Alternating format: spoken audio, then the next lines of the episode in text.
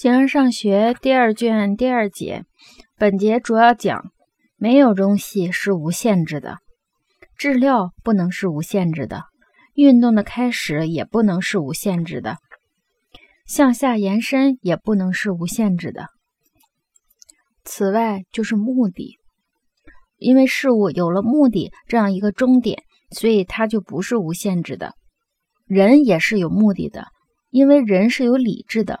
凡有理智的东西就有目的，而目的就是界限。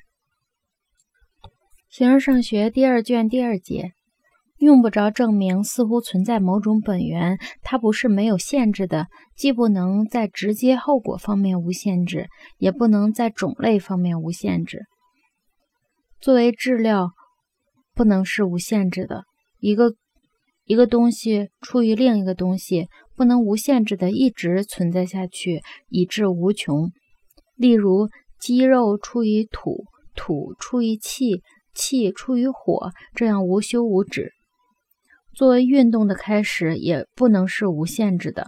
例如，人由于气而运动，气由于太阳而运动，太阳由于争吵而运动，一直这样下去，找不到尽头。同样，何所为或目的也不应该这样无穷后退。走路是为了健康，健康是为了幸福，幸福是为了其他，这样不停的一个为了另一个。这种论证也适用于所以是的事。至于中间点以及在此之外的终点和始点，初始之点必然是后继之点的原因。唐时我们说三者之中哪个应该是原因，则要说初始之点，不说终点，因为结尾不是任何事物的原因；也不说中间点，它不过是一的原因。中间点不存在一或多的区别，也不存在无限制和被限制了的区别。对这种方式的无限制和总的方面的无限制来说，一切部分都同样是中间点，直到此时。总的来说，倘若没有最初支点，也就没有原因。而且向上固然有个开端，向下延伸也不能无限。如水出于火，土出于水，如此一直都有某种东西生成。某物出于某物有两种意义。说奥林匹亚优于一米四运动会，是指某物后于某物。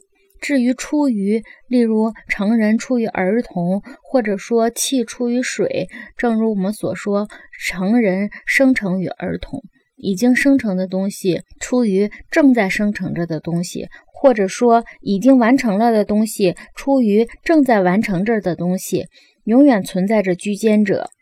正如存在和不存在之间的生成，生成物就这样处于存在物和非存在物之间。一个学习者成为有知识的人，是说知识出于学习；而在水出于气的时候，气就消灭了。因此，前一种生成是不可逆转的。例如，儿童不能出于成人，生成物不出于生成。同样的，白昼出于清晨，是指在清晨之后，所以清晨不出于白昼。其他的生成则是可以逆转的。两者都不能受限制的继续下去，中间的存在物必然有个终结，而且可以逆转，也就是这一个生成，那一个消灭。同时，最初的存在永恒而不会消灭。然而，由于向上的方向生成不能受限制，一个东西必然只能通过最初的东西消灭才能生成，所以它不是永恒的。此外，还有个何所为，就是目的。他不为任何其他东西，而其他东西却都为着他。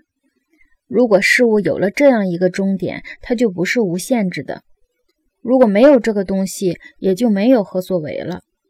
那些主张无限的人，没有认识到他们是在把善的本性排除在外。如果不能祈求达到某一界限，人就不会有所作为了。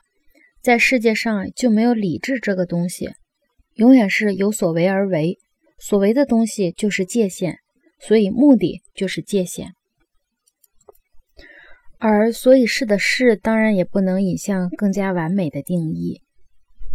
因为较前的定义永远是贴切的，而较后的则不然。如果开出的定义不贴切，后续的就也不行。而进一步主张无限的人取消了知识，因为除非达到那不可分割的东西，就不会有知识。这样的无限怎么可能有所思呢？这不像线段那样可以不停地划分下去，若无停顿，就无法理解。正是因为这个原因，可以无限分割的线段的分段不可计数，所以必须把质料理解为运动着的东西。没有任何东西作为无限存在。若是这样，那么作为无限，则是或存在的东西便不是无限的。如若原因的形式在数量上没有限制，也同样不能有认识，因为只有在认识原因之时，我们才认为是认识了事物。无限制的增添是不可能在有限中被贯穿的。